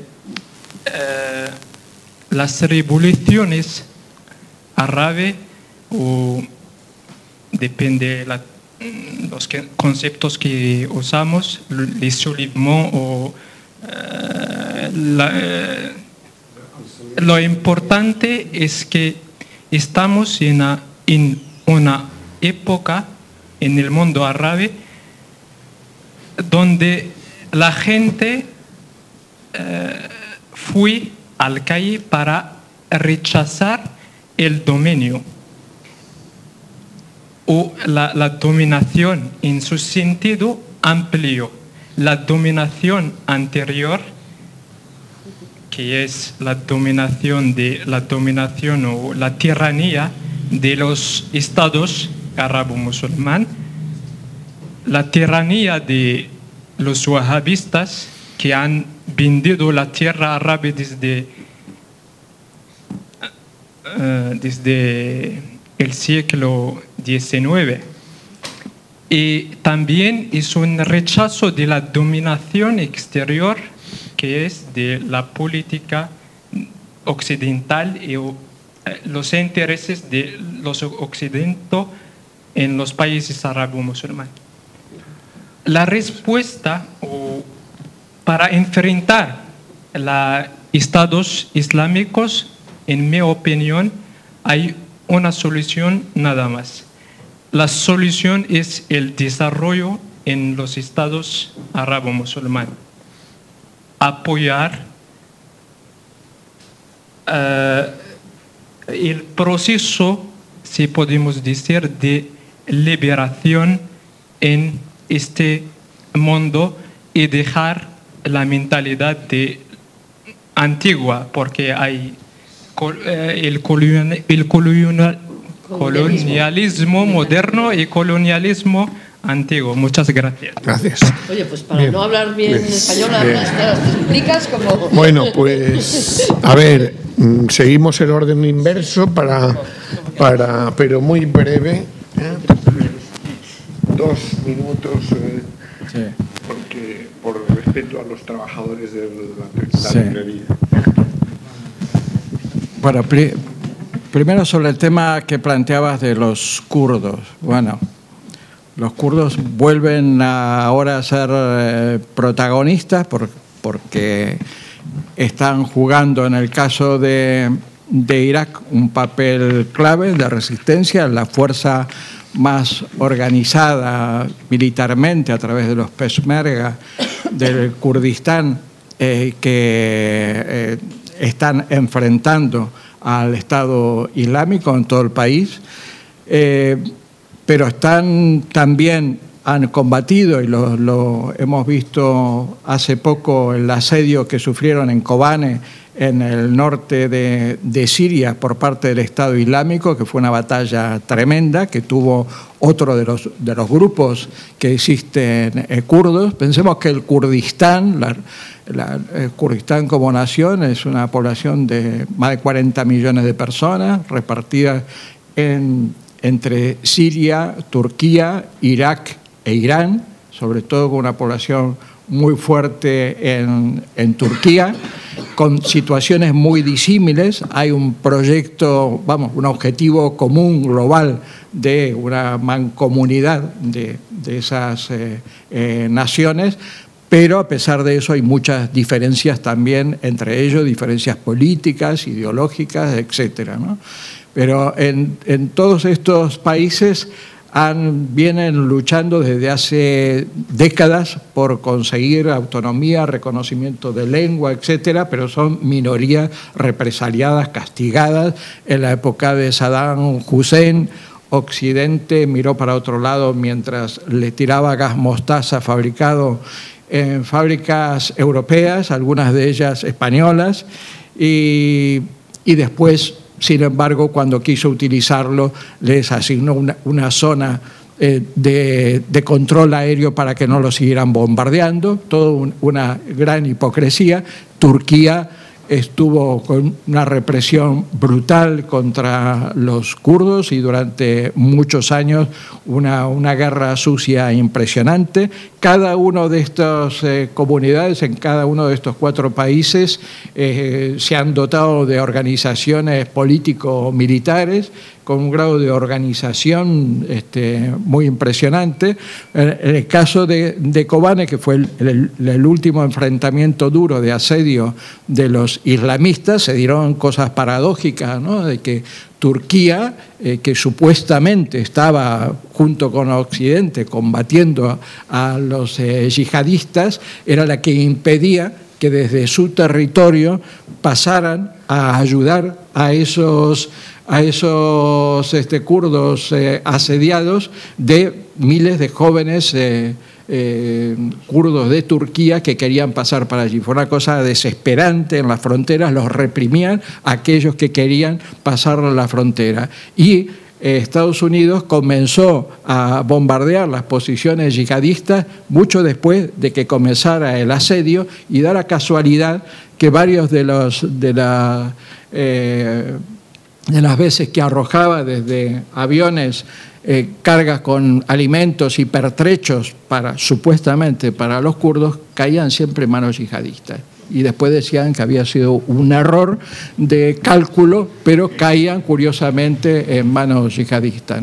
Es un drama que persiste desde hace muchos años, que a cada tanto cuando hay una tragedia de este tipo vuelven a ser protagonistas, pero es algo que lleva décadas luchando el pueblo kurdo. Gracias, Roberto. Buena hora, Ángel. Turquía. Fathullah, el dirigente de los hermanos musulmanes de Turquía, turcos, eh, tenía un conflicto con el régimen de Erdogan al principio y llegaron a un pacto de que eh, los hermanos musulmanes turcos, o una versión turca, continuaran controlando la economía, el sector privado, las universidades, los colegios, las escuelas, etcétera, etcétera, a cambio de un exilio de Fathullah, el dirigente de este movimiento. Hay un país que inmediatamente le ofreció este exilio dorado, una finca inmensa, Estados Unidos. ¿Por qué? No se sabe. Eh, luego, ¿qué podemos hacer? O la mentalidad, el colonialismo antiguo y el moderno, ¿qué podemos hacer desde aquí? Un poco, no sé, intentaríamos, deberíamos intentar al menos em, poner un poco más de, de, cuidado, filtrar un poco, si podemos, aún sin falta de fuentes, el, em, el papagayismo y el lorismo mediático dominante. Eh, de que esto es malo para Occidente. En el Cairo, en Egipto, hay tres atentados todos los días Dios. Tres. Con muertos y heridos, heridos graves y mutilados. Tres, todos los días. 90 al mes y en tres meses hubo 2.000 víctimas. Pero no es noticia. No es noticia. ¿De acuerdo? ¿Por qué? No lo sé. Y el papagayismo, el lorismo mediático que mm, repite lo que, ¿no? Y nosotros, pues lo que tu portero, ¿no? eh, dice, una frase voy a decir y me atrevo. En la inauguración de la cumbre euro-mediterránea de Barcelona, Barcelona, España, el presidente Está España. no, no, no, pero no soy de Real Madrid, de todos modos. ¿no? Eh, el presidente del gobierno español de España, porque hay una insistencia en España español y todo esto últimamente en un nacionalismo un poco feo, innecesario, pero no importa. El presidente del gobierno español, no, del país anfitrión, de la conferencia de, para no personalizar, del país anfitrión, eh, inauguró la conferencia euro-mediterránea 38 ministros de sus exteriores, grandes delegaciones, eh, expertos diplomáticos, etcétera, diciendo, por si alguno todavía no se ha enterado, el yihadismo es una amenaza. Y el papagayismo, el lorismo mediático repite eso. Y repite que es una amenaza. Y es una amenaza, pero no es solo para, en un año electoral, no es solo para Europa. O sea, el año electoral hay tres o cuatro países europeos que están en un año electoral. Así que eso es lo que quería decir. Eso se respecta a Turquía y lo otro, pues un poco no creer todo lo que dicen los periodistas. Ahora, Teresa. Ah, ah, claro, que. Bueno, eh, con respecto a, a lo que has planteado tú, pues claro, es que hay básicamente la política europea o la política estadounidense, esto que llamamos la comunidad internacional suele ser un eufemismo para decir Estados Unidos y Unión Europea. Entonces, lo que estoy de acuerdo con él, tendríamos que quitarnos de la cabeza la idea de que alguna vez, no sé si en el futuro se conseguirá, de que alguna vez ha actuado, los intereses geoestratégicos tienen que ver con el desarrollo, la mayor libertad, liberación o democracia de aquellos pueblos a los que afecta. Toda la historia del colonialismo antiguo y el actual no tiene nada que ver con llevar la democracia ni a los pueblos árabes. Ni eso. Y eso es importante que nosotros como europeos lo tengamos eh, muy presente. Entonces, en ese sentido, evidentemente, no hay que creerse que las actuaciones están en función de La invasión de Irak, ¿desde cuándo la invasión de Irak? Se dijo, ni siquiera se dijo en, en, su momento que fuese para llevar la democracia, era para acabar con las bombas de destrucción masiva, acordaros. ¿Eh? La democracia no pintaba nada allí. Y se bombardeó Irak porque se sabía que no tenía armas de destrucción masiva. No porque se dudase que, sino porque se sabía que no tenía capacidad de respuesta. Bueno, eso es otra historia. Con el qué hacer, el qué hacer. Yo creo que para los árabes que vivís en Europa la situación es muy muy difícil porque uno de los primeros efectos del Estado Islámico aquí en Europa no es el posible atentado, que bueno, evidentemente, claro que está ahí, pero lo que es seguro que ya ha conseguido es aumentar la islamofobia. Y, y, con, y, dar justificaciones a la islamofobia. Y en ese sentido yo creo que todos los árabes, incluso aunque seáis cristianos, o sea, porque os afecta igual, como árabes os afecta, aunque no seáis eh, musulmanes, este, eh, esta mm, incremento y además como cargarse de razones de la islamofobia. ¿Ves? Claro, es que el Islam es un peligro. Eso que está asentándose en, la, en, las sociedades occidentales es en este momento yo creo el mayor peligro no solo evidentemente para los árabes que estáis aquí sino para las sociedades occidentales en la medida en que nos hacemos más racistas eh, nos pervierte a todos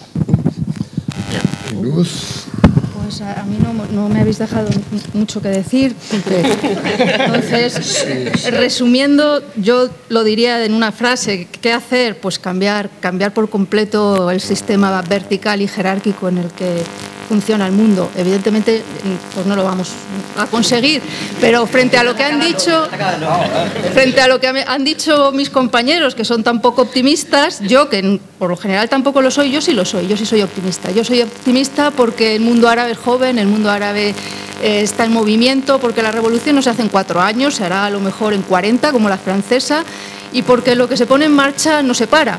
Y entonces, eh, claro, eh, la contrarrevolución es muy fuerte, las fuerzas que están detrás de ello, eh, que se manifiestan en términos islámicos, tienen un potencial legitimador que es difícil de desmontar, pero que siempre ha funcionado, porque todas las fuerzas contrarrevolucionarias han hecho de la moral su, su eje. Pero yo soy optimista y yo creo que la gente que tiene 20 y 30 años van a acabar con este mundo de mierda en el que vivimos. Lo, no, no podemos. Conste que yo no puedo. Sí podemos. Bueno, ¿has terminado? No. no, solo eso. Bueno, pues muchas gracias a todos. La hoja esta de las firmas, si la podéis traer aquí. ¿eh? Y bueno, esperamos volver a veros en el foro de... Gracias.